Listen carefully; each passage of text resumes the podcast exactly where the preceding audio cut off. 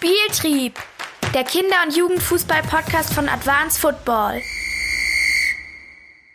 Nur unterwegs zu sein, dass man irgendwie einen Hype um ein Training macht oder was besonders Schickes trainiert, so weit darf es, finde ich, nicht kommen, sondern einfach die Gedanken, was braucht, in welchem Altersbereich braucht der Spieler welchen Reiz und wie baue ich das variabel so ein, dass sich ein Talent entwickelt und wie bilde ich auch meine Trainer fort und meine Mitarbeiter fort, dass wir da nach einer Idee ausbilden. Das ist, glaube ich, der Schlüssel.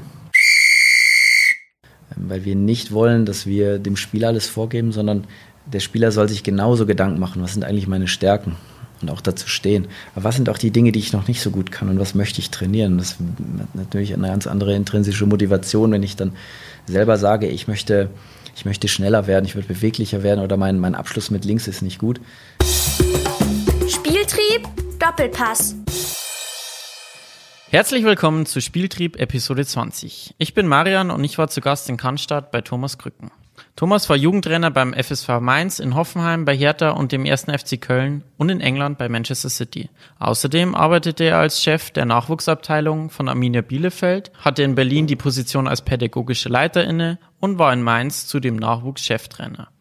Durch seine verschiedenen Aufgaben und seine offenen Art konnte sich Thomas früh einen breiten Erfahrungsschatz aufbauen. Dieser soll ihm auch bei seiner aktuellen Aufgabe helfen.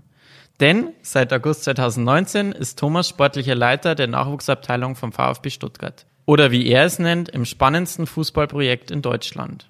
Eine wichtige Aufgabe. Jugendfußball und Talentförderung ist fest in der Vereinsidentität des VfB verankert. In seinem Büro mit wunderbaren Blick auf den Trainingsplatz der Profis sprechen wir darüber, wie das Vier-Säulen-Modell die Nachwuchsabteilung des VfB zu alten Glanz verhelfen soll. Außerdem besprechen wir in dieser Episode, welche Anforderungen der Profispieler von 2024 abdecken muss und warum Thomas in Manchester alle Papageisitz-Stangen leer gekauft hat. Sollte euch die Episode gefallen, abonniert uns auf den gängigen Plattformen oder teilt die Folge mit euren KollegInnen. Viel Spaß! Spieltrieb, Doppelpass. Hallo Thomas, vielen Dank, dass wir hier sein dürfen und wir starten auch gleich schon mit der ersten Frage. Fußball Deutschland hat die besten Voraussetzungen. Fußball ist Sportart Nummer eins in Deutschland. Es gibt einen riesigen Pool an Spielern. Im DFB spielen über 1,8 Millionen Kinder und Jugendliche Fußball. Theoretisch erhöht das ja die Chance auf Talente. Obwohl es einige junge Spieler, wie jetzt zum Beispiel Harvards gibt, die sich in letzter Zeit in den Blickpunkt gespielt haben, fühlt man sich im Nachwuchsleistungsfußball abgehängt. Frankreich, England, aber auch Länder wie Belgien haben trotz weniger Einwohner eine scheinbar größere Talentdichte. Thomas, was machen deiner Meinung nach andere Nationen in der Nachwuchsförderung im Fußball besser? Ich denke, dass andere Nationen, die du gerade gewählt hast, ich würde die Niederlande noch mit dazuziehen, ähm, die anders als die Deutschen, die vor, also wir waren vor Jahren sehr, sehr erfolgreich, sind Weltmeister geworden, davor lief es auch sehr gut, sehr viele junge Spieler sind in die Bundesliga gekommen sind in anderen Nationen, gab es diese Entwicklungen nicht. Ähm, was ich beobachtet habe, ist, dass in diesen von dir genannten Nationen, inklusive den Niederlanden, im Kinderfußball Dinge umgestellt wurden. Äh, und diese Dinge tragen heute ihre Früchte. Äh, und da hinken wir in Deutschland sicherlich ähm, hinterher. Da waren andere Nationen klüger, mutiger äh, und sind einen anderen Weg gegangen. Und aufgrund dessen, glaube ich, ähm, uns heute in der einen oder anderen Frage auch voraus. In meiner ersten Frage habe ich ein Wort verwendet, das jeder kennt, jeder nutzt und jeder auch ein bisschen was anderes darunter versteht. Was ist für dich ein Talent im Fußball? Ähm, ich, ich, wir hatten es witzigerweise gestern in einer, in einer Scouting-Sitzung, wo wir uns darüber unterhalten haben, wonach schauen wir eigentlich? Ich finde es wichtig, dass wir uns in einem Nachwuchsleistungszentrum Gedanken machen, was braucht der Spieler, wir sagen immer, was braucht der VfB-Spieler 2024. Für mich hat sich ähm, das Talentkriterium in den letzten Jahren weiterentwickelt und ein Stück weit auch gewandelt. Ähm, weil die Dinge, so wie, sie, so, wie, so wie sie früher angegangen wurden, heute anders betrachtet werden müssen. Und so hat sich für uns dieser Talentbegriff, ähm, wie gesagt, gewandelt. Ich denke, dass im Kinderbereich aufgrund der Verstädterung und der, der sozialen Strukturen in Deutschland, die wiederum ganz anders sind wie beispielsweise in Frankreich, wenn man sieht, wo die ganzen Talente herkommen, die gerade für Furore sorgen, sind das meist Jungs, die in Großstädten ähm, aufgewachsen sind und noch diesen klassischen Käfigfußball ähm, erlebt haben und sehr, sehr viel ähm, einfach gekickt haben. Äh, wir waren mit der U21 im Trainingslager jetzt in Andalusien. Ähm, da waren um das Stadion herum waren Tatanplätze Plätze, kleine Fußballcourts. Ab 14 Uhr wuselten da die Kinder und haben Fußball gespielt. Wenn ich heute durch Stuttgart fahre oder durch, durch andere Städte fahre, sieht man das in der Form nicht. Und von, von daher ist der Talentbegriff, glaube ich, für uns, was diese motorische Ausgangssituation angeht, eine andere als früher. Und wir müssen im Training unbedingt darauf einwirken. Je älter die Spieler werden, ähm, da halte ich mich an Aito, von den, den Trainer von Alba Berlin. Als ich ihm die Frage gestellt habe, kam die Antwort, das Wichtigste ist, ist die Lernfähigkeit, Dinge aus dem Training ins Spiel zu transferieren und dass der Spieler das schnellstmöglich hinbekommt. Und das äh, da gebe ich ihm total recht, äh, weil die Spitze, in die wir entwickeln wollen, die, die Zeit dafür, die, die Talente werden immer jünger aus unterschiedlichen Gründen. Ähm, und das, was das Spiel heutzutage verlangt, also das, was der Spieler 2024 verlangt, ist insbesondere im kognitiven Bereich eine, eine, andere, ähm, eine andere Entscheidungsgeschwindigkeit, als es das Spiel noch vor ein paar Jahren hergab. Und auch da legen wir im Training großen Wert darauf, dass wir die Spieler darauf vorbereiten. Also das Talentkriterium Lernfähigkeit, Handlungsschnelligkeit, also dieser ganze Bereich der Kognition im Fußball finde ich auch noch eher ähm, mit viel Potenzialen ähm, versehen. Ähm, das ist für mich ein ganz wichtiges Talentkriterium und in der Persönlichkeit ähm, aus der Erfahrung jetzt der letzten x Jahre ist es immer wieder die Widerstandsfähigkeit, ähm, dass Jungs, egal in welchem Alter, ähm, mit Dingen die nicht ähm, in eine Richtung laufen, früh lernen müssen, umzugehen. Ähm, und da ist sicherlich der Marktfußball, der dagegen wirkt, weil heute Spieler sehr, sehr früh schon Spielerberater haben und deren, sie fühlen sich oft berufen, den Spielern halt, damit sie auch eine Tätigkeit ausüben, äh, wirklich alles aus dem Weg zu räumen, was es da gibt. Ähm, und das ist sicherlich schwierig und diese Widerstandsfähigkeit, das, das, ähm, da kommt man im Alltag immer wieder drauf, dass die für junge Talente ganz entscheidend ist, damit sie am Ende des Tages sich durchsetzen können und vor allem aus Fehlern und aus Dingen, die nicht gut laufen, lernen. Weil so entwickeln sich Menschen und so entwickeln sich auch die Spieler. Jetzt, wenn ich deine Aussagen so interpretiere, fehlt so eine gewisse Straßenfußballmentalität. Also zum einen auch, dass ich viele Stunden alleine oder mit meinen Freunden auf dem Platz verbringe und da ständig an mir arbeite und äh, bolzen gehe, Spaß habe, aber zum anderen auch so eine gewisse Widerstandsfähigkeit, also sich auch gegen Schwierigkeiten durchzusetzen, auch mal irgendwie gegen den, den Stärkeren gewinnen zu wollen. Glaubst du, das kann man dann durch ein Training, durch ein Mannschaftstraining irgendwie ersetzen? Ich, ähm, das, also ich war bei Manchester City Anfang der, der 2000er Jahre und wir haben am Wochenende, ich war U11-Trainer, wir haben diese Twin Games gespielt, 7 gegen 7. Ähm, als ich zurück nach, nach Köln kam damals, ähm, habe ich beobachtet, dass, die, dass wir in der U13 11 gegen 11 gespielt haben. Ich habe mir damals noch keine Gedanken gemacht. Ich habe mich gefreut, damals als junger Trainer mit der B-Lizenz die Viererkette zu schulen. Äh, heute rege ich mich darüber auf, dass die, dass die Trainer mit ihrer A-Lizenz bei Kindern irgendwelche mannschaftstaktischen Dinge äh, formen. In England hat man viel früher erkannt und auch in Holland und Belgien, wie die Nationen heißen, dass es viel mehr Sinn macht, die Kinder viel mehr spielen zu lassen, in engeren Räumen mit weniger Spielern, dass die halt einfach mehr Ballkontakte haben, dass sie mehr Zweikämpfe führen müssen und einfach viel mehr Aktionen haben, äh, die sie auch lernen, selbstständig zu lösen. Ähm, in Holland und Belgien geht das so weit, dass, dass sich Vereine zu, zu diesen Twin Games treffen und sie unterschiedliche Regeln vorher ausmachen. Da gibt es drei Drittel. Im ersten Drittel spielt die Mannschaft in Unterzahl gegen Überzahl und so weiter und so fort. Da werden von vornherein Provokationen eingebaut, die die Kinder selbstständig lösen müssen. Ähm, und das gibt doch nachhaltig einen allen anderen Lernerfolg, als auf einem viel zu großen Feld viel zu früh 11 gegen 11 zu spielen und leider dann viele Kollegen ähm, mit Inhalten um die Ecke kommen, die viel zu früh ans Kind rankommen. Das ist, glaube ich, ein, ein Schlüssel, äh, weswegen in anderen Ländern ähm, sicherlich auch nachhaltiger bessere Fußballer ausgebildet werden.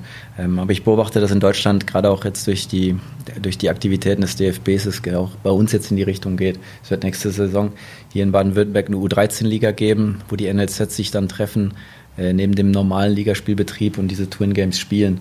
Ähm, und das hat die TSG Hoffenheim, insbesondere Dominik Drobisch, ähm, in, in, die Hand genommen und mit den NLZs Frankfurt, Mainz und uns äh, besprochen. Und mittlerweile haben wir jetzt einen Pool an äh, Nachwuchsleistungszentren, die da mitmachen. Und ich glaube, das ist genau das Richtige, dass wir mehr einfache Spiele anbieten und den Kindern viele Möglichkeiten geben, sich da auszuprobieren ähm, und dass Trainer auch mal lernen, sich zurückzunehmen. Jetzt haben wir ja schon angesprochen, dass im Wettkampfmodus einige Veränderungen greifen müssten. Was hat sich neben den Problemen, äh, die wir im Kinderfußball vielleicht auch haben, in den letzten Jahren verändert, dass immer weniger Kinder Fußball spielen und auch seltener beim Sport bleiben? Ich denke, dass die Kinder in der heutigen Zeit ganz andere Sozialisationsbedingungen ähm, erleben äh, und in einer anderen Zeit aufwachsen, wo, wo neue Medien eine ganz andere Rolle spielen und sie, anders als wir, die früher aus der Schule kommt, den Schulturnister in die Ecke geschmissen haben und Fußball spielen gegangen sind, sie heutzutage wahrscheinlich eher mit ihrem Smartphone bei Instagram oder sonst wo äh, Zeit verbringen. Ähm, das ist sicherlich ein Aspekt, äh, dass sich äh, das Verhalten von Kindern und das Freizeitverhalten von Kindern sicherlich gewandelt hat. Ähm, dann diese Begriffe Helikoptereltern, äh, dann, dann also im Rahmen der Verstädtelung diese, diese Satellitenbildung, dass das sicherlich aufgrund der Sozialstrukturen gerade in Städten das Freizeitverhalten der Kinder auch für die Familien äh, sich, sich gewandelt hat. Das sind alles Faktoren, die dazu führen, dass sicherlich nicht so viel Sport getrieben wird, wie es früher der Fall war. Andere Sportarten sind, glaube ich, auch, wenn ich jetzt an Alba Berlin, an das Schulprogramm denke, was Henning, Henning Hanisch da aufzieht, ähm, glaube ich, dass jetzt gerade in so Städten wie Berlin viel, viel mehr Kinder auch andere Sportarten betreiben, weil es einfach attraktiv ist, auch Basketball zu spielen und sich kleinere oder Randsportarten durch ein kluges Programm und durch tolle Dinge äh, sicherlich auch ihre Mitglieder ziehen. Und dazu, und das stelle ich an mir selber fest, dass es früher noch was Besonderes war, Fußball im Fernsehen zu gucken.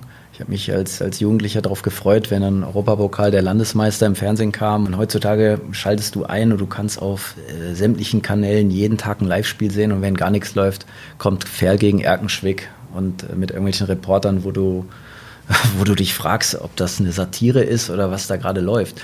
Weil es ist schade, dass der Fußball auch in, in den Bereichen so ähm, in eine Richtung geht, wo ich mich früher echt darauf gefreut habe, ein Spiel zu gucken und heute ist es ganz normal. Vielleicht führt das auch dazu, dass das ein bisschen weniger insgesamt geworden ist. Aber der Fußball muss sicherlich aufpassen, dass aufgrund dieser ganzen Kommerzialisierung ähm, er diese Uridentität äh, nicht irgendwann verliert und vielleicht auch mal die Fans ans Grübeln kommen, wenn sie sprichwörtlich ihr letztes Hemd für den Club geben und dann parallel mitbekommen, was der Club eigentlich oft mit Geldern macht ähm, das sind alles so, so Fragen, werden wir keine Antwort drauf finden. Aber all das, glaube ich, führt dazu, dass vielleicht der Fußball auch kritischer gesehen wird wie früher. Der Fußball bekommt immer mehr Konkurrenz. Äh, zum einen andere Sportarten, zum anderen auch Smartphones, neue Medien. Die Lieblingsserie ist ständig verfügbar. Steigt der Anspruch an den Fußball? Also muss Fußballtraining jetzt noch mehr Spaß machen, um sich vielleicht durchzusetzen? Mag sein, dass, dass die Erwartung so ist. Es gibt immer mehr Fußballschulen auf dem Markt. Ich glaube, dass das Training ins, also insgesamt auch da etwas attraktiver geworden ist, wo man früher einen Ball, zwei Tore teilweise mit einem Schulranzen sich gebaut hat und einfach gekickt hat ist es sicherlich ein, ein, gesellschaftlicher Wandel, den man da auch im Fußballtraining erkennt. Ähm, und es macht Sinn für uns oder für jeden Club, sich Gedanken zu machen, was will ich eigentlich in welchem Altersbereich trainieren. Ähm, und das Wichtigste ist, glaube ich, dass ein Kind, gerade wenn wir jetzt bei, bei Kindern bleiben, dass ein Kind wirklich die Möglichkeit hat, frei zu spielen. Ähm, ich finde immer die Frage am schlimmsten, wenn ein, wenn ein Kind am Ende des Trainings fragt, äh, und Trainer, spielen wir heute noch Fußball? Und er hat eigentlich anderthalb Stunden Fußballtraining gehabt. Das ist mal so dann der Alarmruf, dass da irgendwas falsch gelaufen ist. Ähm, und ähm, das sind so Fragen, die muss man sich beantworten. Aber jetzt nur unterwegs zu sein, dass man irgendwie einen Hype um ein Training macht oder was besonders Schickes trainiert, so weit darf es, finde ich, nicht kommen. Sondern einfach die Gedanken, was braucht, in welchem Altersbereich braucht der Spieler welchen Reiz und wie baue ich das variabel so ein, dass sich ein Talent entwickelt und wie bilde ich auch meine Trainer fort und meine Mitarbeiter fort, dass wir da nach einer Idee ausbilden. Das ist, glaube ich, der Schlüssel. Du warst unter anderem Trainer in, bei Man City, hast auch bei anderen englischen Topvereinen hospitiert, warst auch in Frankreich bei PSG und in Spanien bei Barca. Welche Unterschiede zum deutschen Fußball hast du im Ausland beobachten können? Also genau das, was wir jetzt eben thematisiert haben, dass ähm, gerade in Spanien viel mehr gespielt wurde auf, auf kleinen Räumen mit weniger Spielern, also drei gegen drei, vier gegen vier wurde ganz viel in unterschiedlichen Variationen auf unterschiedlichen Flächen gespielt. Ähm, aber ich war, das muss man dazu sagen, auch äh, vor, vor 10, 15 Jahren sehr aktiv. Und da hat sich in, in den Jahren, gerade in England, ähm, sehr, sehr viel getan. Das habe ich jetzt ähm, gerade äh, zu meiner Mainzer Zeit, ähm, wo man mir die Möglichkeit gab, sehr viel nicht nur im Ausland, sondern auch in anderen Sportarten zu hospitieren, festgestellt, dass sich da sehr, sehr viel verändert hat. Ähm, in England wurde zu meiner Zeit auch noch eher klassisch trainiert. Ähm, da ist immer eine witzige Anekdote, wie ich zu meinem U11-Trainerjob gekommen bin. Ich habe äh, zwei Wochen mit, mitlaufen dürfen. Ich bin damals äh, als Student der University of Manchester mit, mit einem mit meiner B-Lizenz da aufgelaufen und habe eigentlich nach Work Experience gefragt. Das war so die Vokabel für mich für, für Praktikum. Ähm, die dachten, ich würde gern Trainer machen, haben mich dann äh, zwei Wochen mitlaufen lassen. Und ähm, nach 14 Tagen haben sie mir gesagt, Thomas, am Montag trainierst du die U11 überleg dir ein Training. Und ich habe aus der Beobachtung äh, in den zwei Wochen festgestellt, dass die überhaupt kein Koordinationstraining angeboten haben. Ähm, die hatten auch keine Trainingsutensilien dafür. Und da bin ich am, am, am Freitag der Vorwoche oder wann das war, ähm, ich hatte auch nicht wirklich viel Geld, ähm, bin ich äh, zu einem zu einem Tiershop, also einem Pet Shop gegangen, also zu so einem Tiergeschäft und habe Papageistangen gekauft, also diese Holzstangen, die man sonst in diese großen Käfige hängt. Ich habe den den ganzen Bestand weggekauft und habe mir dann daraus eine Frequenzleiter gebaut und habe dann damit dann ein Koordinationstraining mit und ohne Ball, mit unterschiedlichen Bällen und so weiter angeboten und die Verantwortlichen standen da und dachten mir, you fucking German. Und haben sie gesagt, hey, cool. Und das fanden sie halt ähm, cool, die Kinder hatten auch Spaß. Es war für die ein Reiz, den sie nicht kannten. Und das hat mir am Ende diesen Job beschert. Heutzutage wird es das ja äh, definitiv nie geben. Heutzutage hat jeder eine, drei, äh, eine dreigliedrige Koordinationsleiter und jeder Coach ist so ausgebildet, dass er äh, variabel da diese, diese Übungen hinkriegt. Damals war das noch was Besonderes und ich glaube, dass das so äh, zeigt, wo, wo der englische Fußball herkam. Ähm, und, und äh, wenn man sieht, was die heute, äh, was da heute angeboten wird, glaube ich, ist das eine, ein riesen Change-Prozess, den die durchgelaufen haben und ähm, die Erfolge sieht man dann heute. Jetzt bist du ja seit äh, August 2019 hier beim VfB Stuttgart. Ähm, und Jugendarbeit beim VfB Stuttgart ist wichtiger Bestandteil der Vereinsidentität. Also A- und B-Jugend sind jeweils in ihrem Altersbereich Rekordmeister. Ähm, vor allem in den Nullerjahre war riesiger Hype um junge Spieler, die aus dem NLZ des VfB Stuttgart kamen, also die sogenannten jungen Wilden gegipfelt hat das Ganze dann im, im, Titel in der Deutschen Meisterschaft 2007, wo man dann auch unter anderem mit Mario Gomez, Serdar Taski, Samir Kedira, drei Spieler aus dem Stuttgarter Umfeld hatte, die zu den Stammspielern und Leistungsträgern gehört haben. Seitdem wurde es ein bisschen ruhiger, auch um Talente des VfB. Warum hat es in der Folgezeit nicht mehr so gut funktioniert, einerseits Spieler auszubilden und andererseits diese auch im Verein zu halten? Was die Vergangenheit angeht, da steht es mir nicht zu, das äh, zu, zu beurteilen, noch zu bewerten, weil ich einfach nicht, nicht hier war. Ähm, der Thomas Hitzelsberger, als er mich kontaktierte und mich mit, ähm, mit der Aufgabe hier konfrontiert hat, ähm, hat mir vom ersten Gespräch an das Gefühl gegeben, dass genau diese Vision, die der Club hat, aufgelebt werden soll. Und es ist der Wunsch, möglichst mit, mit Talenten aus der Region, ähm, sie so zu fördern, dass wir möglichst viele Spieler aus dem Pool des Nachwuchsleistungszentrums wieder an den Kader der Profimannschaft heranführen und auch äh, in die Profis entwickeln. Ähm, das ist ein Prozess, äh, der wird nicht heut, von heute auf morgen ähm, funktionieren. Ähm, Fakt ist, dass in den letzten sechs Jahren es kein Spieler aus dem Nachwuchsleistungszentrum in die Profimannschaft geschafft hat.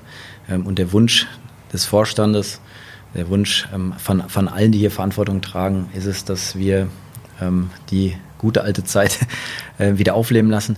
Aus meiner Sicht bietet der Verein alles dafür, was man braucht, sowohl die Region äh, mit diesem riesigen Einzugsgebiet, ähm, wo wir als VfB Stuttgart, ähm, der größte Verein in Württemberg mit 70.000 Mitgliedern, sicherlich eine, eine besondere Stellung haben. Wir haben eine tolle Infrastruktur. Ähm, der Verein hat die DNA und den Wunsch, dass wir das hinbekommen. Und das finde ich, war dann für mich auch letzten Endes ein entscheidendes Kriterium, hierher zu wechseln, weil ich gesehen habe, dass die entscheidenden Macher dieses Clubs ähm, diese Tür zum Profibereich offen halten und ähm, nach dem Leistungsprinzip, was wir hier aufrufen, die Möglichkeit für die Talente besteht, tatsächlich in Stuttgart Bundesligaspieler zu werden. Von daher war dieser doppelte Aufstieg in diesem Jahr sehr wichtig insgesamt für den Club. Ähm, für uns auch im Nachwuchs wichtig, dass wir wieder mit der zweiten Mannschaft in der Regionalliga spielen. Und ähm, ich spüre das, dass wir interessant sind für, für junge Talente und dass sie auch den Glauben haben, dass man den, den Sprung hier schaffen kann. Du hast deine Aufgabe beim VfB als spannendstes Nachwuchsprojekt in Deutschland bezeichnet. Das Ziel eurer Nachwuchsarbeit ist es natürlich, so viele Spieler wie möglich in die eigene Profimannschaft zu bringen. Andererseits ist es seit Timo Baumgartel keinem Jugendspieler des VfB mehr nachhaltig gelungen. Helfen soll jetzt das Vier-Säulen-Modell mit den vier Säulen Erziehung und Bildung, Training und Wettkampf, Leadership und Coaching und Scouting und Analyse. Kannst du bitte kurz erklären, was es mit dem Modell auf sich hat und wie es entstanden ist?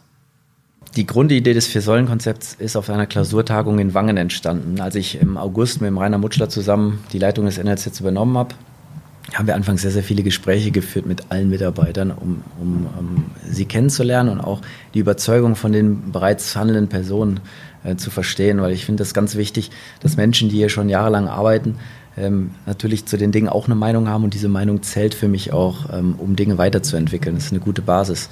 Ähm, und wir sind in Wangen, und das war für uns ein ganz wichtiger Prozess hergegangen und haben in den Fachbereichen einen Evaluationsprozess initiiert mit einem, mit einem externen Moderator, um einfach ähm, der Sache auf den Grund zu gehen, woran es liegt, dass wir sechs Jahre lang keinen kein Spieler zu den Profis entwickelt haben.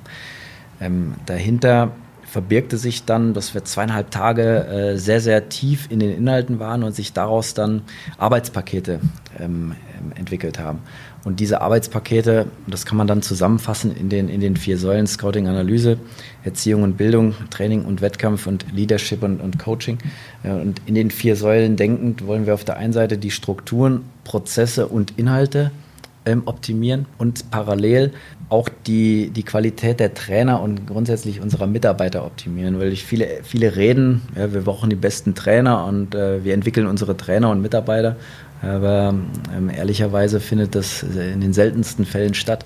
Auch das ist ein Schlüssel gewesen, wo wir uns angeschaut haben, was braucht ihr eigentlich, um das umzusetzen. Auf diesem Weg sind wir seit Wangen unterwegs und sind jetzt dabei, diese Dinge umzusetzen und haben jetzt angefangen vom Scouting, ähm, wo wir von zwei auf zwölf Scouts, wir haben jetzt ein, ähm, angefangen über unsere Satelliten um Stuttgart herum ein Netzwerk zu, zu, ähm, zu entwickeln, dass wir die 5,8 Millionen Einwohner abdecken und ähm, sind in alle anderen Fachbereiche tief reingegangen und sind, wie ich finde, auf einem hervorragenden Weg. Mich macht es stolz, welche Dynamik hier im NLZ ähm, aktuell herrscht ähm, und die Mitarbeiter sich gerade in den Leitplanken, die wir uns selber auferlegen, äh, die wir gemeinsam auch entwickelt haben, sich gerade bewegen und die Dinge hier vorwärts bringen.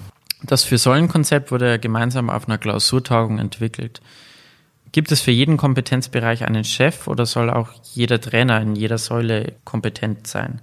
Am, am Ende ist es, glaube ich, in einem, in einem NLZ wichtig, dass ein Zahnrad ins andere greift. Ähm, und einer alleine oder ein Trainer alleine kann logischerweise diesen, diesen äh, hohen Aufwand an, an an, an, Komplexität, was mittlerweile um eine Talententwicklung herum äh, passiert, äh, gar nicht alleine bewerkstelligen. Deswegen ist es für uns wichtig, dass wir Experten in den einzelnen Bereichen haben und diese Experten aber alle nach einem Wozu arbeiten. Und unser Wozu ist die Vision. Wir wollen Profispieler ausbilden. Ähm, das Wie ist die Art und Weise, wie wir, es, wie wir es in die Umsetzung bringen. Also welche Trainingsphilosophie, welche Trainingskultur, welche, welchen Ausbildungsplan verfolgen wir. Ähm, und dann äh, die, die untere Ebene des Was geht dann in, in die Mikroebene rein. Ähm, mit welchen Methoden arbeiten wir? Äh, arbeiten wir weiter trainerzentriert, wie wir es früher kennengelernt haben, auch in der Schule sehr frontal unterrichtet worden, oder eher spielerzentriert? Und was heißt das für uns? Was heißt induktives Training für uns? Und das sind so alles die, die Fragestellungen, die wir, die wir uns da auf die Agenda äh, gelegt haben und, und äh, wo jetzt die einzelnen Kollegen in den Fachbereichen diesen Dingen auf den Grund gehen und wir aktuell gemeinsam aus den Überzeugungen, die in Wangen entwickelt wurden, gerade eine, eine Konzeption erarbeiten, ähm, die, glaube ich, sehr gut wird. Äh, und ich bin aktuell sehr stolz auf die Dynamik, die hier gerade im NLZ herrscht und, und die Motivation aller Mitarbeiter daran mitzuarbeiten. Nur die wenigsten Spieler, die ins NLZ eintreten, werden am Ende dann auch Profi. Die ARD spricht nach eigener Recherche von bis zu drei Prozent, die es aus der 19, also den höchsten Jahrgang im Jugendfußball, in den Profifußball schaffen. Das verdeutlicht, dass eine schulische Laufbahn extrem wichtig ist, dass die Spieler sich am Ende nicht nur auf den Fußball konzentriert haben und wenn es nicht klappen sollte, dann nicht mit leeren Händen dastehen. Welche Angebote habt ihr in Kooperation mit Schulen, aber auch vielleicht abseits vom eigentlichen Lehrplan in der Säule Bildung? Wir haben eine sehr, sehr hohe soziale Verantwortung, wenn Spieler in ein Nachwuchsleistungszentrum kommen, weil die Trainingsumfänge natürlich sehr, sehr hoch sind und es ohne Unterstützung schwer möglich ist, bei sieben Einheiten, die heutzutage nur 16 Spieler hat, dann noch die mittlere Reife oder auch später ein Abitur ähm, zu, zu basteln, was, was, was den Möglichkeiten, die ein Spieler oder die ein Schüler hat, auch entspricht. Ähm, deswegen äh, sind wir stolz darauf, dass wir, ähm, dass wir ein enges Netzwerk an Schulkooperationen haben, insbesondere mit der, mit der Kolping-Schule, dass wir dreimal vormittags in einem Zeitfenster von 11 bis 12 Uhr zusätzlich trainieren können. Ähm, unter Erziehung verstehen wir noch, und das sind so kleine Spots, die wir setzen, dass wir Workshops haben zu Themen wie Social Media, äh, zu Themen wie Umgang mit, mit Stress. Ähm, aber das ist so ein, ein Bereich, den der Oliver Otto ähm, ähm, organisiert und wir externe Referenten immer wieder reinholen, äh, die, dann, die dann Workshops abhalten, die auch andere Clubs machen. Ich verstehe unter, unter Bildung aber auch, dass wenn wir eben von einer spielerzentrierten Herangehensweise sprechen, dass wir nicht nur im Training, sondern auch um das Training herum in, im, im täglichen Ablauf den Spieler zu einem mündigen Menschen erziehen, indem wir ihn in Prozesse mit integrieren, äh, ihm nicht alles abnehmen äh, und ihn auch abseits des Platzes immer wieder für die Gruppe ähm, im Rahmen dieser da, dort ablaufenden dynamischen Prozesse immer wieder ein, eingliedern, einbinden und mit in die Verantwortung reinziehen.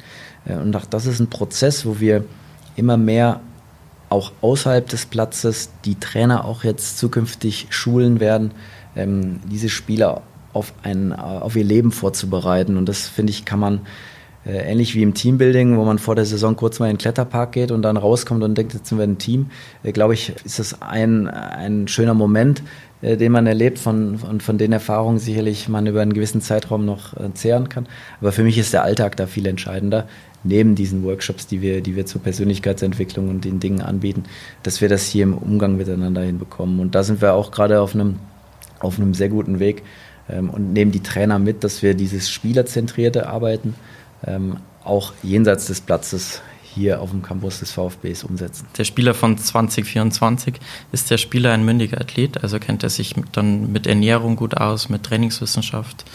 Wir haben bei einem Kader von 24 Spielern haben wir 24 unterschiedliche Typen und ähm, ich sage an der Stelle mal ganz, äh, ganz lapidar, an Ibrahimovic wäre in Deutschland wahrscheinlich nie durchgekommen. Ich finde es total wichtig, äh, dass, dass wir auch akzeptieren, dass jeder Mensch anders ist aber wir durch die, durch die Empathie und auch das pädagogische Geschick unserer Trainer in der Lage sind, jeden Spieler so zu führen, dass wir, dass wir den Voraussetzungen, die ein Mensch mitbringt, auch entsprechen.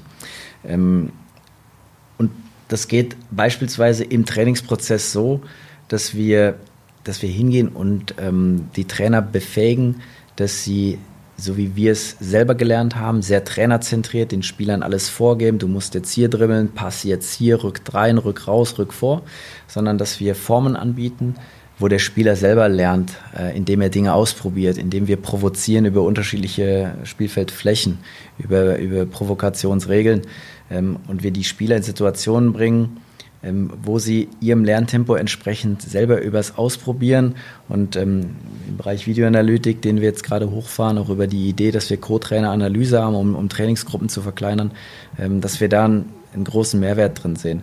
Und außerhalb des Platzes, ähm, dass wir wegkommen perspektivisch von dem klassischen Strafkatalog. Wenn du das und das gemacht hast, zahlst du 5 Euro und dann geht der Spieler hin äh, zum Opa und holt sich die 5 Euro und gelernt hat er dann dadurch nichts, ähm, sondern dass wir andere Wege gehen, wie wir an den Spieler rankommen, indem er versteht, warum Verhalten für eine Gruppe wichtig ist. Und auf dem Weg sind wir gerade.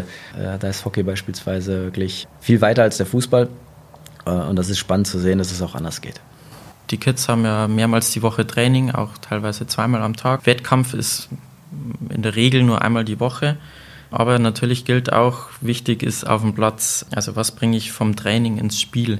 Was ist deiner Meinung nach wichtiger für die Ausbildung? Training oder Wettkampf? Ich finde beides natürlich total wichtig und ich hatte es eben gesagt, dass äh, ein, Talentkriterium für mich ist, wie kann der Spieler das, was ich im Training vermittelt habe, ins Spiel, ähm, im Spiel umsetzen. Und das wächst halt in der Komplexität des, des Altersbereichs und das, glaube ich, ist ein, heute ein wesentlicher, ein wesentlicher Schlüssel. Ähm, Im Training und geht es für uns darum, dass wir die Trainingszeit etwa 50 Prozent individualisiert gestalten. Ähm, das geht bei uns, indem wir drei Korridore vormittags haben im Rahmen der Schulkooperation, ähm, dass wir dort in Kleingruppen an den Potenzialen der Spieler trainieren. Das sieht so aus, dass einmal im Quartal alle, die an der Entwicklung der Spieler beteiligt sind, zusammensitzen und eine sogenannte Potenzialanalyse durchführen. So das klassische Stärken- und Schwächenprofil im ersten Schritt und daraus ergeben sich dann in einem Dreischrittverfahren konkrete Trainingsschwerpunkte. Das gleiche lassen wir auch vom Spieler machen.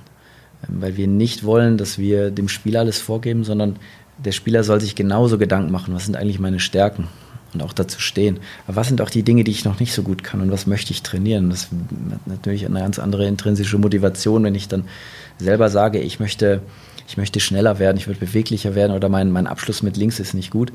Ähm, das, das, das haben wir dann so übernommen, dass wir im Schulkooperationstraining montags unser Wahltraining haben. Das heißt, die Spieler können montags wählen, was sie möchten. Und wir bereiten uns dann auf die Inhalte vor. Dienstags, Donnerstags arbeiten wir dann in den Potenzialen und das ist teilweise äh, so, dass dann ein Spieler ähm, mit drei Trainern trainiert. Ähm, und das habe ich jetzt aus dem australischen Hockey übernommen, dieses äh, Trainertandem, wie wir es wie wir es nennen. Und das, ähm, es ist letztes Jahr in die Umsetzung gegangen ähm, und wir sind sehr zufrieden mit der Entwicklung derer, die daran teilnehmen. Ähm, und auch im Mannschaftstraining ähm, wollen wir individualisieren. Äh, das heißt, dass wir im Mannschaftstraining, wenn wir drei Trainer auf dem Platz haben, kennen wir alle, wir stehen zu dritt als Trainer wie an einer Bushaltestelle und einer schreit irgendwas rein, sondern dass wir auch uns Gedanken machen, wie können wir die drei Trainer, die auf dem Platz haben im Mannschaftstraining so einsetzen, dass wir auch da individualisieren. Und wie können wir den Transfer vom Vormittagstraining ins Nachmittagstraining äh, herstellen? Dass der Spieler auch nachvollziehen kann, wenn er vormittags die Hereingaben geübt hat und dann nachmittags im Mannschaftstraining dann im mannschaftstaktischen Kontext äh, in großen Spielformen in die Anwendung bringt. Also das sind alles Dinge, äh, die etwa in einem Verhältnis von 50-50 bei uns ähm, äh, umgesetzt werden. Ähm, zu dem, was Training angeht, deswegen sind wir jetzt in der Dreigliederigkeit unterwegs. Ähm, vorher war es hier die Zweigliederigkeit dass wir von den Inhalten her ähm, sowohl in der Athletik als natürlich auch in der, in der fußballerischen Entwicklung ähm, den Inhalten, die, die damit einhergehen, ähm, Unterschiede machen, was wir in welchem Altersbereich anbieten ähm, und das Ganze gerade in einem Ausbildungsplan zusammenpacken, wo dann in den einzelnen Fachbereichen, und der Fußball steht dabei natürlich im Mittelpunkt, auf Basis unserer Spielidentität oder Spielphilosophie, die Dinge so zusammen kommen, dass wir dann den roten Faden, also von der U11 bis hoch zu U21, dann ein Curriculum äh, gerade in der Entwicklung haben, dass wir dann ähm, das ausbilden tatsächlich, was wir wollen, nämlich den VfB-Spieler 2024 mit all den Facetten, die heute, die heute für uns wichtig sind. Der Bereich Wettkampf ist insofern wichtig, als dass wir in der U13 hatte ich eben schon davon gesprochen, dass wir da diese Twin Games ähm, mit anderen NLZs in einer übergeordneten Liga ähm, absolvieren. Das soll zukünftig ausgeweitet werden, in, auch in die jüngeren Jahrgänge.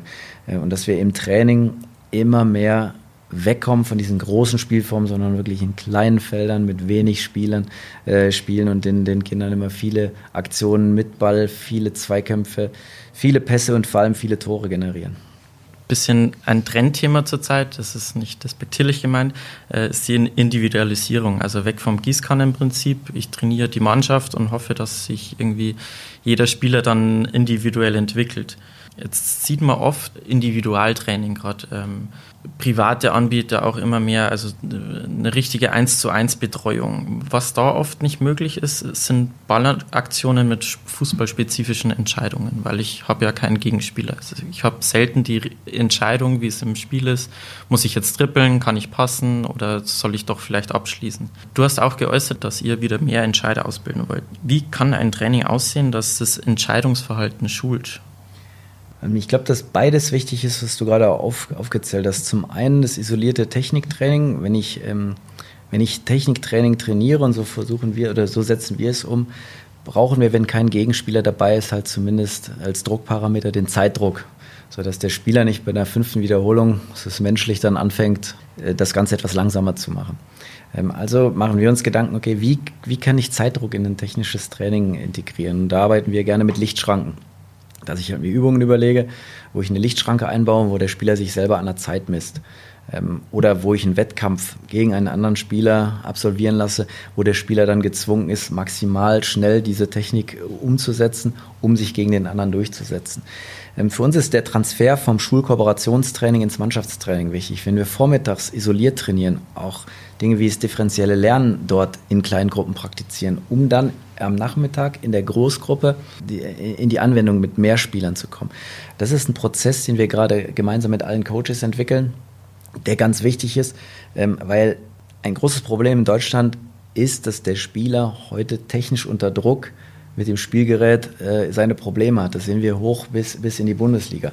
Ähm, und wie befähigt den Spieler, dass er zum einen technisch unter Druck sauber ist, auf der anderen Seite aber auch in dem Zeitdruck oder in, in, in, dem Gegnerdruck, dem Raumdruck, dann die, die Entscheidungen trifft. Und das wiederum ist der Transfer dann am Nachmittag in der, in der Gruppe, wo wir versuchen, über viel unterschiedliche Provokationsregeln und Flächen dementsprechend viele Entscheidungen zu provozieren, die der Spieler dann selber trifft und der Trainer durch sein etwas zurückgenommenes Coaching dem Spieler auch Entwicklungszeit gewährt, indem er selber sich Gedanken machen kann. Und da nutzen wir ab der, ab der U16 die Möglichkeiten, die wir in der Videoanalytik haben. Ähm, und ab der U17 haben wir jetzt einen Co-Trainer-Analyse. Das heißt, dass wir da drei Trainer mit auf dem Platz haben, dass wir da wirklich in kleinen Gruppen arbeiten können, um dann diesem Anspruch auch gerecht werden zu können. Belgien hat es ja schon angestoßen und auch Holland. Der DFB ist gerade dabei, den Wettkampf im Kinderfußball zu reformieren. Also während früher man noch 11 gegen 11 in der F-Jugend gespielt hat als Achtjähriger, ich damals dann 7 gegen 7, heute spielen die Kinder teilweise 5 gegen 5 oder jetzt auch schon 3 gegen 3 auf vier Tore. Äh, und es wird auch mit unterschiedlichen Torgrößen experimentiert. Ist schon angesprochen, im Training wird es immer mehr umgesetzt. Wie ist es im Wettkampf? Orientiert ihr euch an den vom Verband vorgegebenen Wettkampfformat oder gestaltet ihr in manchen Jugenden beim VfB den Wettkampf auch variabel? Ja, ähm, also es wird ab der kommenden Saison ein Pilotprojekt geben, ähm, initiiert von der TSG Hoffenheim gemeinsam mit äh, Mainz 05, Eintracht Frankfurt und uns. Äh, wir haben jetzt einen Pool an weiteren NLZs gefunden, ähm, um in der U13 dann in einer auf, auf, Freiwilligkeit basierenden Spielrhythmus äh, diese Twin Games abzuhalten, kleine Turnierform, dass man sich beispielsweise mit, mit drei Vereinen auf einem äh, hier in Stuttgart trifft, ähm, um dann ähm, gegeneinander zu spielen und wo es eine, eine, Tabelle gibt, die natürlich aber inoffiziell ist. Und dieses Pilotprojekt aus der U13 heraus soll ausgeweitet werden auf die U12 und die U14. Und das, glaube ich, ist ein ganz, ganz wichtiger Faktor, um auch viel Spielzeit zu generieren, vor allem auch den retardierten Spielern, also den Spielern, die von der biologischen Reife her noch etwas ähm, noch nicht so weit entwickelt sind, äh, dass halt kein Trainer diesen Spielern weil er ein Spiel gewinnen will, weniger Spielzeit äh, gibt, sondern dass wir genau das aufbrechen. Und da haben wir uns in dem Kreis der Clubs auch Regeln überlegt, dass man beispielsweise keinen Spieler im ersten Drittel auswechseln darf, wenn er jetzt Fehler macht. Ähm, und diese Dinge, die man ja leider Gottes auf den Plätzen äh, in Deutschland immer wieder sieht.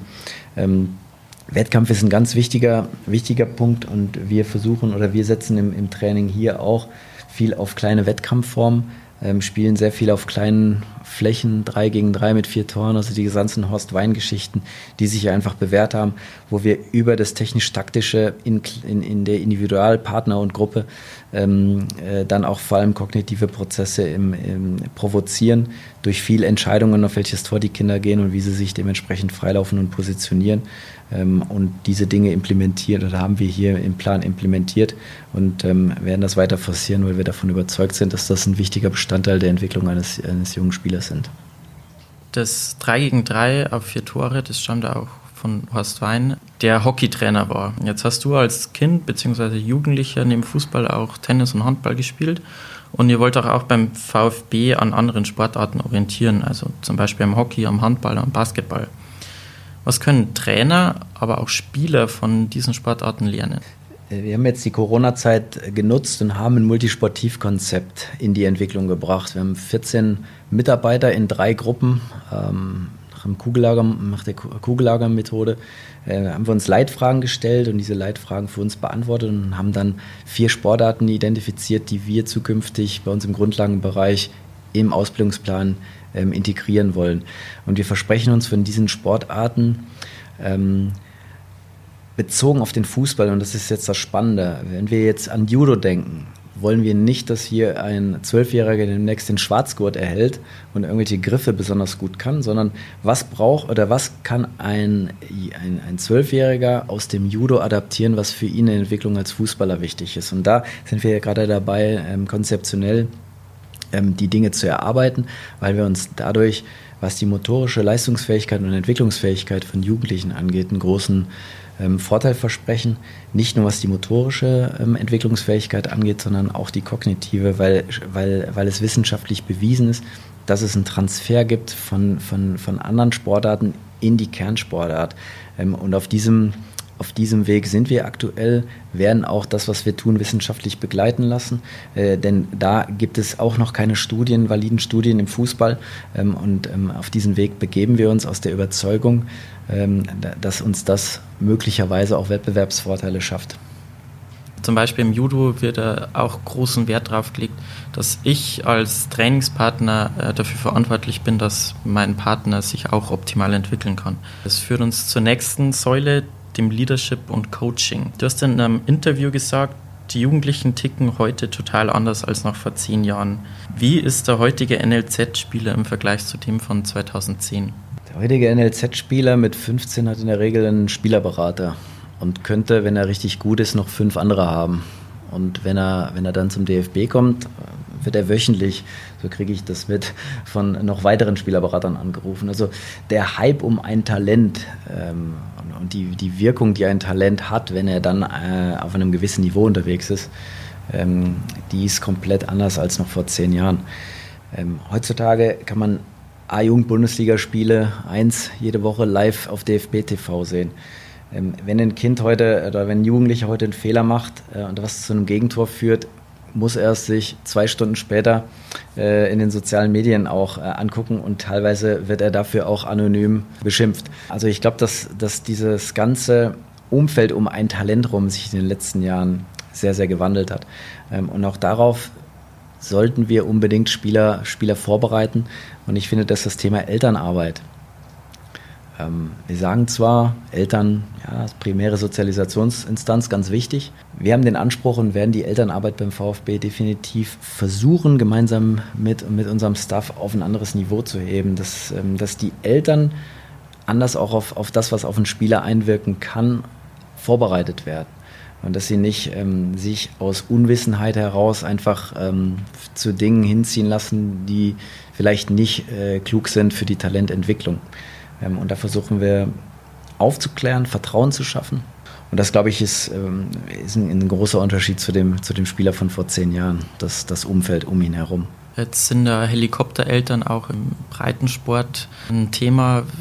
Welche Maßnahmen können vielleicht auch Breitensportvereine treffen, um so eine gewisse Elternarbeit zu machen? Was hältst du da für wichtig? Ich glaube grundsätzlich immer transparent zu sein, was man, was man mit einem Kind vorhat und wie man, wie man mit einem Kind arbeitet. Also da eine gewisse Transparenz ist, glaube ich, wichtig. Und das auch im Reitensport, auch da geht es um Entwicklung ähm, und um Spaß. Ähm, und dass man einen Entwicklungsplan mit einem Jugendlichen aufzeigt und, und ähm, in, einem, in einem gesunden Rhythmus, der auch für einen, der nebenberuflich ähm, äh, Fußballtrainer ist, dass es weiß ich, einmal im Quartal, einmal im Halbjahr Feedbacks gibt ähm, und entlang der Feedbacks sich Spieler selber ähm, Nahziele setzen können und einen gemeinsamen Plan entwickelt wird, wie diese Ziele erreicht werden. Und dass, dass jeder weiß, dass, dass, dass ähm, Fehler und dass Misserfolge ganz wichtig sind, ähm, um am Ende des Tages das ganz große Ziel erreichen zu können. Und diese Sensibilität zu schaffen und diese Transparenz ins Handeln und Tun, was man eigentlich vorhat und welchen Weg man gehen will, ich glaube, das schafft dann Vertrauen. Und das wiederum ist wieder äh, wichtig, dass wenn sich ein Talent entwickelt und dann vielleicht mal eine Z wechselt und dann diese ganzen, dieser ganze Mechanismus um das Talent herumgeht, äh, dass an der Stelle dann manchmal auch weniger mehr ist. Wir haben vorher schon angesprochen, wie sich die Lebenswelt der Kinder wandelt. Das führt dazu, dass sich der heutige Spielertyp nicht nur sportlich, sondern auch menschlich verändert hat. Wie beeinflusst das meine Menschen, aber auch meine Mannschaftsführung als Jugendtrainer? Ich glaube, dass die Spieler, anders als vor zehn Jahren, viel mehr Wissen über Fußball haben. Äh, weil sie sich natürlich in der Freizeit über ihr Smartphone, über, über die ganzen Zockereien am, am äh, Computer sehr, sehr viel mehr mit Fußball auseinandersetzen. Ähm, ich habe meiner, meiner U19, wenn, wenn wir trainiert haben, ich habe oft gedacht, ja, pf, ihr, ihr, könntet locker eine B-Lizenz äh, absolvieren bei dem Wissen, was ihr habt. Ich finde es total wichtig, dass wir das Wissen, was die Spieler haben, nutzen. Das heißt, sie mit, äh, mit ähm, in Trainingsprozesse zu integrieren. Ich habe das selber als Trainer so gehandhabt, wenn ich ähm, am Wochenende gegen Stuttgart gespielt habe dann habe ich die Spieler, die da auch Lust zu haben, da kannst du auch nicht vor 24 jeden nehmen, auch mal gefragt, immer, was denkt ihr ist wichtig? Die spielen so, was können wir machen?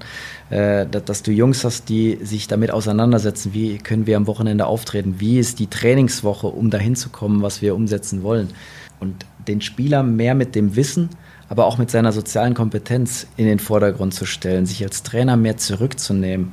Ähm, ich glaube, das ist eine, eine hohe Kunst für einen Trainer und, und immer wichtiger. Ihr habt die Fußballpause genutzt, um ein multisportives Konzept aufzusetzen. Ihr habt die Fußballpause aber auch genutzt, um Kooperationen voranzutreiben. VfR Heilbronn im Norden und mit dem VfB Friedrichshafen im Süden. Wie sehen diese Kooperationen mit Breitensportvereinen aus? Ähm, das Thema Scouting, also so haben wir es in Wangen auch oder bei der Klausurtagung auch identifiziert, ist ein großes Potenzial von uns.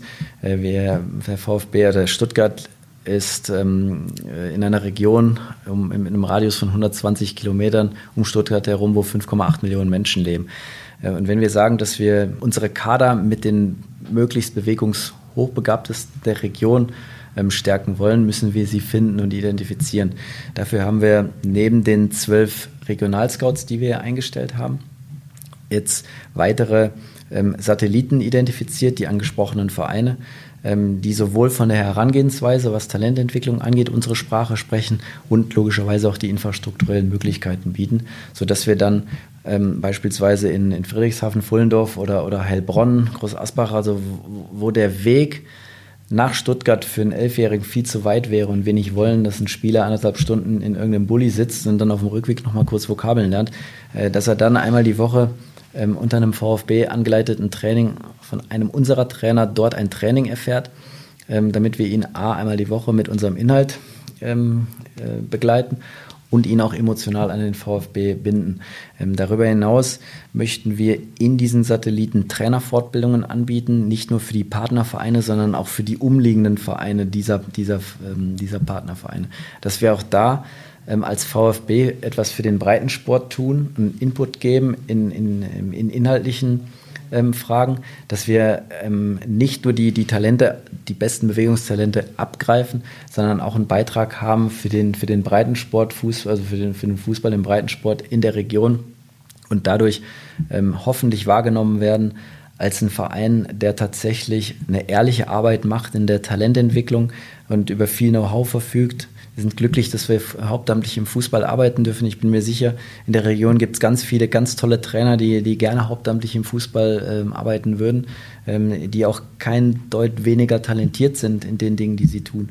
Ähm, und gemeinsam dann mit denen, wenn sie auch merken, hey, geil, der VfB baut da gerade was auf, die geben gerade Gas und wollen die Region unbedingt ähm, hinter sich bringen. Und wenn ein, ein Talent irgendwo in, in, irgendeinem Dorf bei Fullendorf rumrennt, äh, dass das dann der Trainer, der weiß, da, da ist dieses die bewegungsbegabte, Hochmotor, hochbegabte Talent, dann vielleicht uns den Tipp gibt oder Fullendorf den Tipp gibt und wir damit dann über die kleinen Dinge des Alltags auch äh, unterstützt werden, dass wir diese Region abdecken. Weil alleine können wir es definitiv nicht. Jetzt habt ihr von zwei auf zwölf Scouts hochgestockt. Jeder hat ja irgendwie eine eigene Sicht auf den Fußball. Jeder bevorzugt auch vielleicht einen gewissen Spielertypen.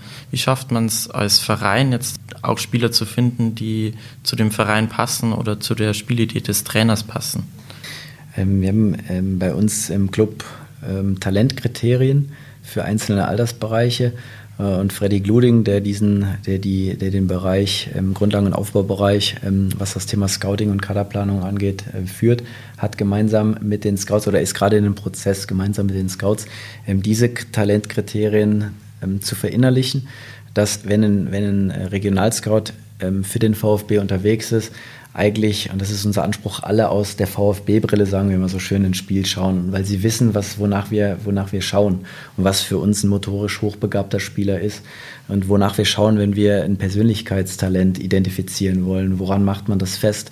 Äh, und das sind diese Talentkriterien, von denen ich eben sprach, die sich, glaube ich, in den letzten Jahren sehr gewandelt haben. Ähm, und wo wir heute, wenn wir, wenn wir, und das ist unser Anspruch, uns bewusst für einen Spieler entscheiden und ihm auch Vertrauen geben, dass er auch mal eine schlechte Phase haben kann, ohne dass wir ihn dann direkt nach drei Monaten wieder aussortieren. Dass wir uns sehr, sehr viele Gedanken machen, ähm, welches Talent holen wir dann irgendwann zur U11, U12, U13 zum VfB ähm, und warum haben wir diesen Spieler geholt und was sind, seine, und was sind seine Potenziale. Äh, und da ähm, nehme ich das wahr, dass wir da schon mh, also auf einem sehr, sehr guten Weg sind den wir ja gerade und haben auch Corona genutzt, die Zeit, dass wir da die Inhalte gemeinsam mit den Coaches, die da sehr motiviert waren, weiterentwickelt haben. Und ähm, auf dem Weg wollen wir jetzt auch, wenn die Saison weitergeht, dann in unserer Regelkommunikation, in unseren Strukturen weiter daran arbeiten, dass wir das Niveau sukzessive auf, auf die nächste Ebene hieven.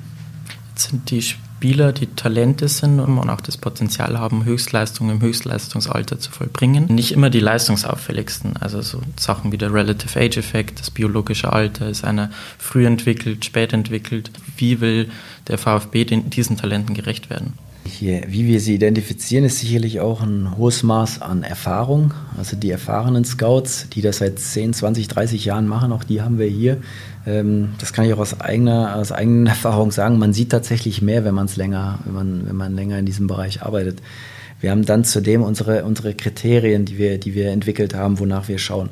Und die werden im Alltag in der Form gerecht, ähm, als dass wir Trainingsgruppen im Grundlagenbereich ähm, nach der biologischen Reife festlegen und die Spieler dann ähm, ja, in, in den Gruppen, in denen sie sich äh, dann auch letzten Endes bewegen können und nicht über- oder unterfordert sind, ähm, ausbilden. Ähm, und da, das ist auch eine Weiterentwicklung. Ähm, für uns sind wir, sind wir auch aus meiner Sicht auf einem guten Weg und werden dann den Talenten gerecht.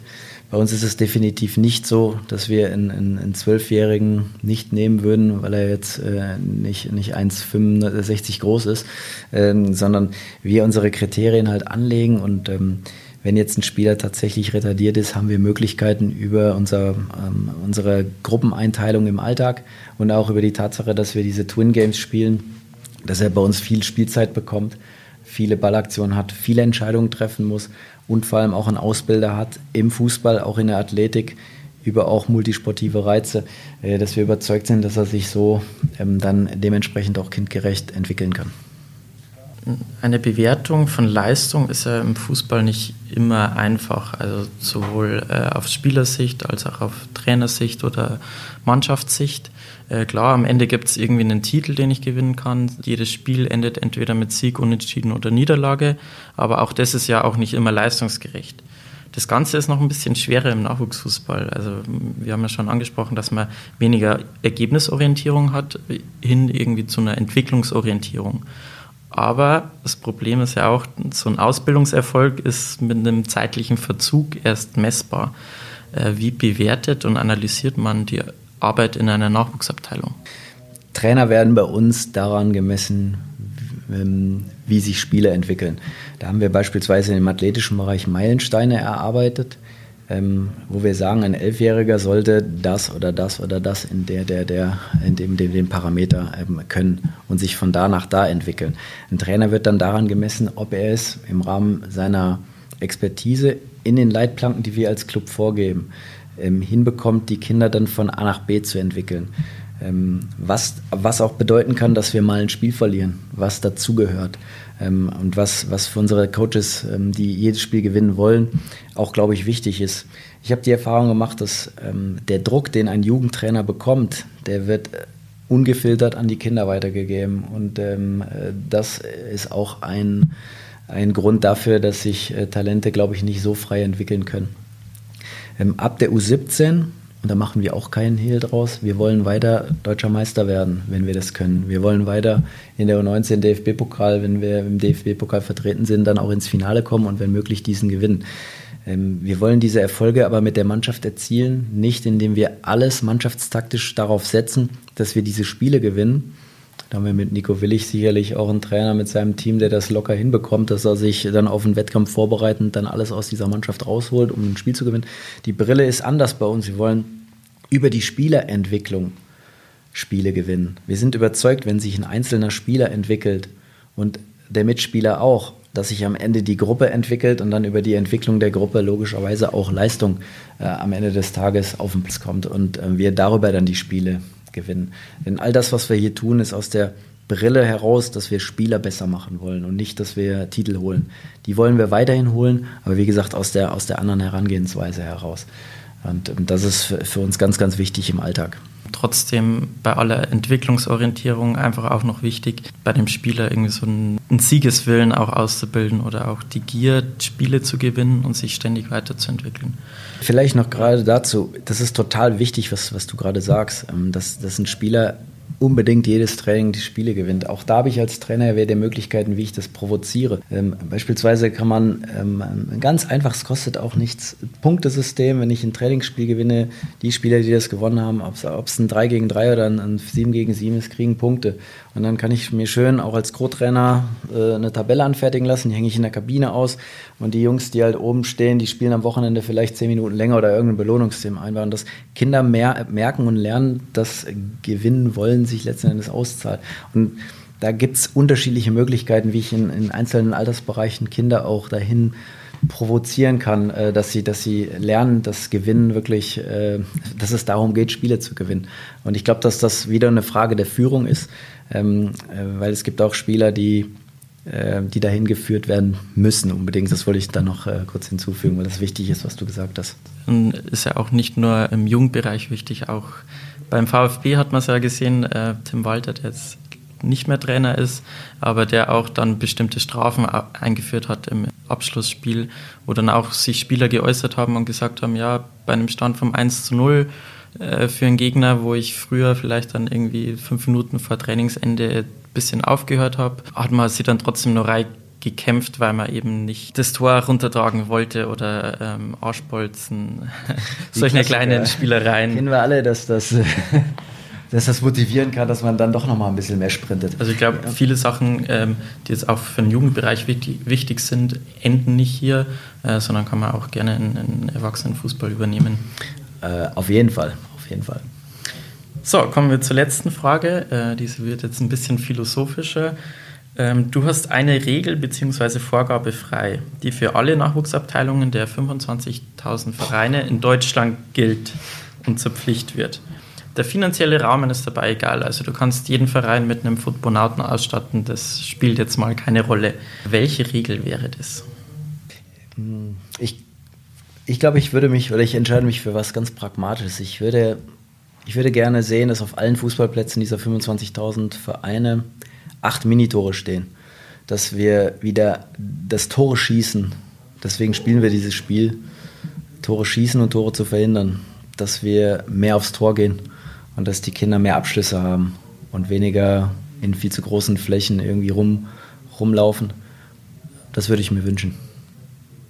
Thomas, vielen Dank. Äh, vielen Dank für deine Zeit und ähm, deine interessanten Antworten. Danke, dass ihr da wart. Herzlich gerne. Spieltrieb, Doppelpass. Das war Spieltrieb Episode 20. Wir hoffen, dir hat's gefallen. Wenn dem so ist, freuen wir uns über eine Bewertung bei iTunes, ein Abo auf YouTube oder Spotify und jede weitere Empfehlung. Wenn ihr Fragen an Thomas oder einen Vorschlag für einen neuen Podcast-Gast habt, Schreibt uns als Advanced Football einfach auf Facebook, Instagram, Twitter oder LinkedIn. Bis zum nächsten Mal.